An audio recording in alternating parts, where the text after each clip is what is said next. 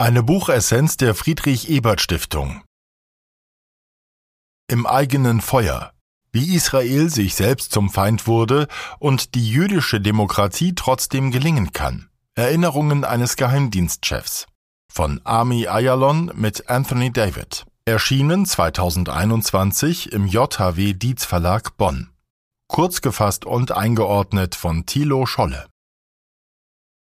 Kernaussagen der Friedensprozess zwischen Israel und den Palästinensern befindet sich seit Jahren in einem Stillstand. Zu beachten ist dabei nicht nur das völlig zerrüttete Verhältnis zwischen den israelischen und palästinensischen öffentlichen Akteuren und Institutionen. Zu beachten ist auch die tiefe Zerrissenheit der israelischen Gesellschaft selbst und die unzureichende Auseinandersetzung damit, auf welchen identitären und politischen Grundlagen ein demokratisches, politisches Gemeinwesen in Israel aufbauen müsste. Entscheidend ist dabei, die Ambivalenzen der Siedlungsgeschichte, einschließlich der gleichzeitigen Verdrängung der Palästinenser seit der Staatsgründung zu verstehen. Die Frage, ob es auf der anderen Seite Partner für den Frieden gibt, hängt zudem maßgeblich auch mit dem jeweils eigenen Handeln zusammen. Ein Frieden auf Basis einer durch die israelische und palästinensische Gesellschaft getragenen Einigung erscheint weiterhin möglich. Einordnung aus Sicht der sozialen Demokratie. Die Solidarität mit dem Staat Israel gehört zu den unverrückbaren Grundlagen einer Politik der sozialen Demokratie. Mit dem Ziel einer friedlichen Einigung über eine Zwei-Staaten-Lösung zwischen Israel und Palästina ist die politische Forderung zur Lösung und Beendigung der gewaltsamen Auseinandersetzungen zwischen Israel und den Palästinensern zudem seit langem unverändert. Zugleich sind Debatten und Einordnungen des Konflikts aus der deutschen Distanz schwierig und teils nicht frei von simplifizierenden Parteinamen jeweils zugunsten einer der beiden Seiten. Umso wichtiger ist es, progressive Stimmen aus den betroffenen Ländern selbst zu hören und in die eigene Positionierung einzubeziehen. Armee Ayalons Erinnerungen leisten einen spannenden Beitrag zur Analyse und Debatte. Als ehemaliger Militär und als ehemaliger Geheimdienstchef mit Blick auf Grundfragen der israelischen nationalen Sicherheit nicht naiv, zeigt er auf, wie ein auf Ausgleich und gegenseitigem Respekt basierender Friedensprozess möglich sein könnte. Buchautoren Ami Ayalon wurde am 27. Juni 1945 in Tiberias im damaligen britischen Mandatsgebiet Palästina geboren und wuchs in einem Kibbutz auf. Nach seiner Meldung zum Militär im Jahr 1963 gehörte er über 30 Jahre der Eliteeinheit Shayetet 13 an, war Oberbefehlshaber der Marine und von 1996 bis zum Jahr 2000 Chef des Inlandsgeheimdienstes Shin Bet. Gemeinsam mit dem palästinensischen Professor und Aktivisten Sari Nusaybe rief er im Jahr 2003 die Friedenskampagne People's Voice ins Leben. Ab 2006 war er Mitglied der israelischen Knesset und für kurze Zeit Minister. Der Co-Autor Anthony David ist Historiker und lehrt kreatives Schreiben am Campus der University of New England in Tanga, Marokko. Buchinhalt das Buch gliedert sich in einen Prolog sowie 27 Kapitel. Die Darstellung folgt dabei nicht der Lebenschronologie des Autors, sondern springt zwischen aktuellen Einordnungen, Erinnerungen an prägende persönliche Erlebnisse sowie der Schilderung von Begegnungen mit Persönlichkeiten, die der Autor im Zuge der Arbeit am vorliegenden Band traf. Vorangestellt sind dem Band ein Geleitwort des Dirigenten und Friedensaktivisten Daniel Barenbohm sowie ein Vorwort des amerikanischen Diplomaten und zeitweiligen Nahostfriedensunterhändlers Dennis Ross. Barenbohm erklärt, Ayalons Buch habe ihn nicht nur überrascht, sondern tief bewegt. Die Memoiren würden zeigen, dass es für Menschen doch möglich sei, sich selbst, seine Meinungen und Handlungsweisen zu ändern und das Gegenüber nicht nur zu erkennen, sondern auch Empathie für den vermeintlichen Feind zu entwickeln. In dieser Wandlungsfähigkeit liegt, meiner Meinung nach, der Schlüssel zur Lösung des Konflikts. Die Israelis werden dann Sicherheit haben, wenn die Palästinenser Hoffnung spüren können, also Gerechtigkeit. Beide Seiten müssen ihre Feinde als Menschen erkennen und versuchen, ihre Sichtweise, ihren Schmerz und ihre Not nachzuempfinden. Dennis Ross stellt als eine wichtige persönliche Eigenschaft Ayalons heraus, dass dieser immer alle Standpunkte habe hören wollen, auch solche, die seine eigenen Anschauungen anfochten. Erinnerungen und Einordnungen Im Oktober 2000 gab Ayalon einem Fernsehsender ein Interview. Das war kurz nach Beginn der zweiten Intifada in den palästinensischen Gebieten und vor dem Hintergrund von Selbstmordanschlägen, die palästinensische Attentäter in Israel verübten. In dem Interview sagte Ayalon, wenn der Terror gestoppt werden solle, müssten Israelis aufhören, die Palästinenser als Erbfeinde zu behandeln. Diese Menschen strebten nationale Rechte an, wie die Israelis sie hätten, und sie verdienten sie auch. In der Zeit bei der Shiatet 13 waren militante Palästinenser einfach Zielpersonen, die es auszuschalten galt. Den Kern meines Ethos als Kämpfer bildete die unerschütterliche Treue zu Fakten, wie ich sie sah.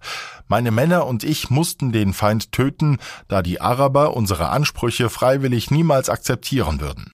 Für unser Überleben und zur Verteidigung unserer Anrechte als Juden auf das Land Israel zu töten, wäre wohl unser Schicksal bis ans Ende der Zeiten. Als Geheimdienstchef galt es nun aber, über den bislang üblichen Wir gegen die Tellerrand hinauszublicken, um den Grundursachen des Terrors zu begegnen.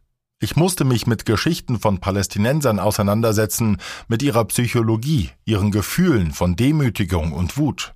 Zu lernen, Palästinenser als Menschen mit Rechten zu sehen, machte mich auf eine grundlegende Schwachstelle in unserem Sicherheitskonzept aufmerksam. Unsere mangelnde Empathie unterminierte unsere Fähigkeit, Gefahren und Chancen richtig einzuschätzen. Angst trieb uns zu Überreaktionen.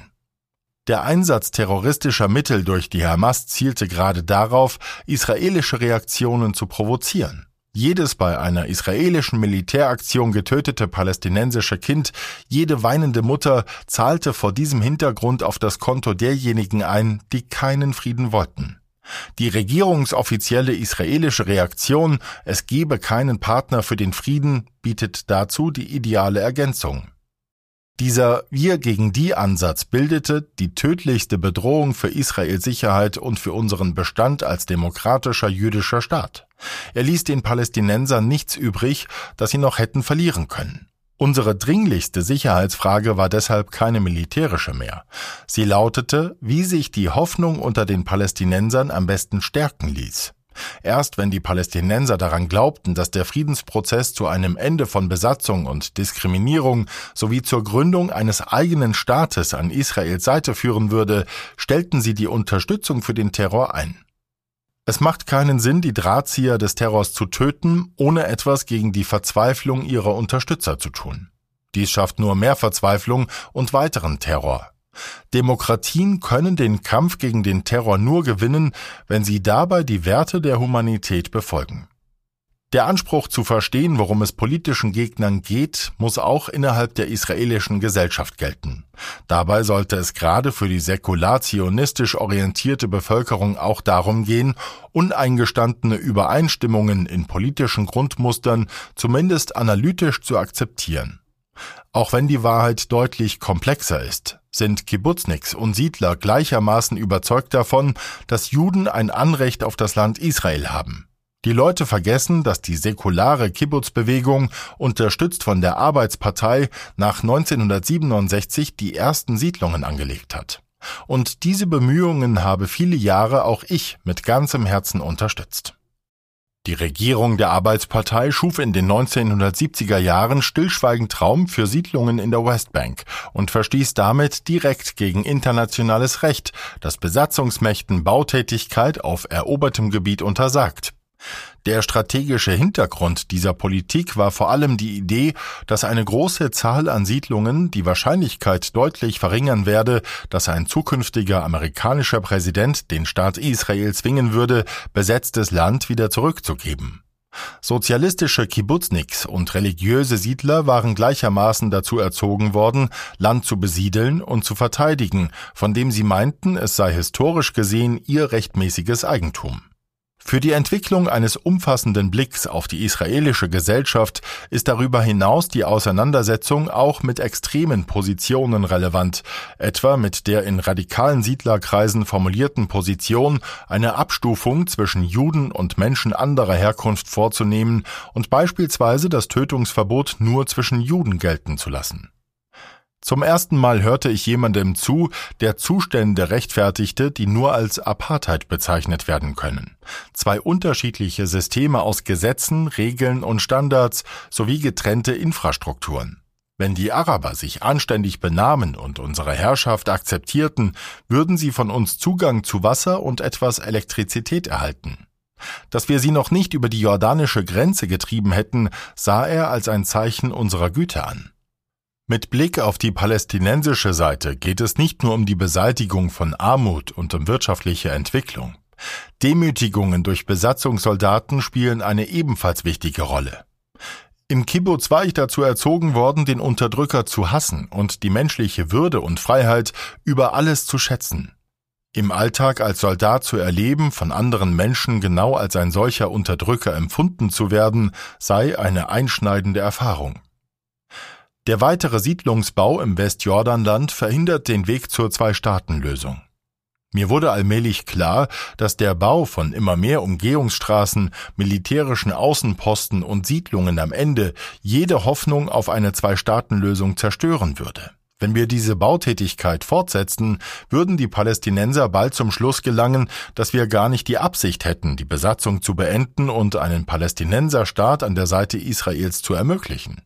Ernsthafte Bemühungen in diese Richtung machten aber weder die Regierungen von Ehud Barak noch von Benjamin Netanyahu. Im Gegenteil. Letztlich fand die israelische Politik nie eine Balance zwischen dem Aufspüren von Sicherheitsrisiken und dem Ausloten von Chancen für Frieden.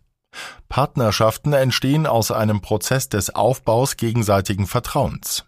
Die Linie vom fehlenden Partner sollte sich als der katastrophalste Propagandatrick in Israels politischer Geschichte erweisen. Die zeitweilige Unterstützung der Hamas durch die israelische Regierung war ein Fehler.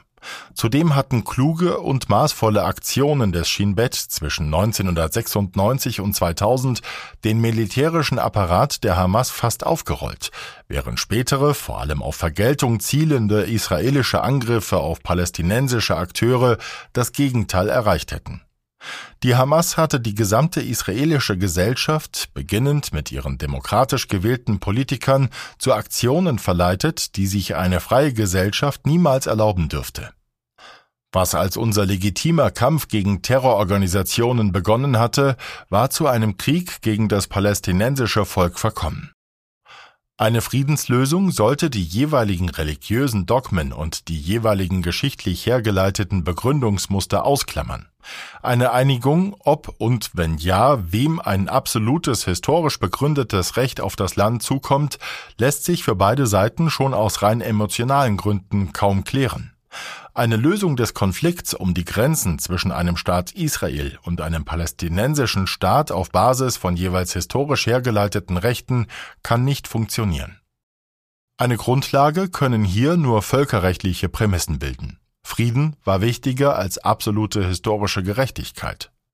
Die Initiative von People's Voice sieht unter anderem vor, zwei Staaten für zwei Nationen basierend auf den Grenzen des 4. Juni 1967 zu schaffen, gegebenenfalls ergänzt um einen selektiven Gebietsaustausch Hektar für Hektar.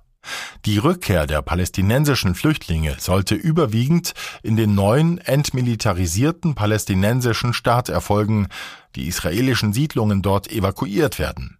Israel sollte das Leid der Vertreibung anerkennen und sich an einem internationalen Fonds beteiligen. Jerusalem sollte geteilte Hauptstadt beider Staaten werden, die im Anschluss an einen Friedensschluss auf jegliche weitere gegenseitige Forderungen verzichten würden. Entscheidende Voraussetzung für einen Friedensprozess ist ein Prozess der Selbstvergewisserung der israelischen Gesellschaft selbst. Es sollte Jahre dauern, bis ich mich endlich vom Gift des Glaubens daran trennte, dass wir mit den Palästinensern Frieden schließen könnten, ohne uns die Frage zu stellen, ob wir Juden als einzige historische Rechte auf das Land Israel hatten. Der Blick auf die palästinensische Seite des Konflikts muss zunächst zurücktreten. Unser Problem sind nicht wirklich die Palästinenser. Es besteht zwischen uns israelischen Juden. Wir haben noch nicht entschieden, welche Art Nation wir im Land Israel sein wollen. Buch Votum der Autor ist von sich und insbesondere von seiner militärischen und geheimdienstlichen Laufbahn überzeugt und lässt dies in den Schilderungen auch erkennen. Zugleich ist dieser enge persönliche Bezug die große Stärke des Bandes. Ayalon taucht in seine eigene Lebensgeschichte ein und kann die Entwicklung der eigenen Einschätzung in der Rückschau auch selbstkritisch reflektieren. Damit gelingt Ami Ayalon eine sehr beachtenswerte und eindrückliche Darstellung unterschiedlicher Perspektiven auf die Entwicklung und mögliche Lösung des israelisch-palästinensischen Konflikts. Zentral sind dabei zwei Prämissen. Nur über den stetigen Einsatz militärischer Mittel wird sich der Konflikt nicht dauerhaft lösen lassen. Und ohne eine Selbstreflexion der israelischen Gesellschaft in einem Dialog zwischen den säkularen und religiösen Gruppen kann auf israelischer Seite keine dauerhafte Grundlage für eine Friedenslösung geschaffen werden. In Zeiten, in denen der Friedensprozess zwischen Israel und der palästinensischen Seite zu einem absoluten Stillstand gekommen zu sein scheint, bieten die Erinnerungen von Ami Ayalon einen pointierten und sehr lesenswerten Text, der nicht nur Einsichten zu den Entwicklungen der vergangenen Jahrzehnte bietet, sondern auch Anknüpfungspunkte und Voraussetzungen für mögliche Lösungen aufzeigt.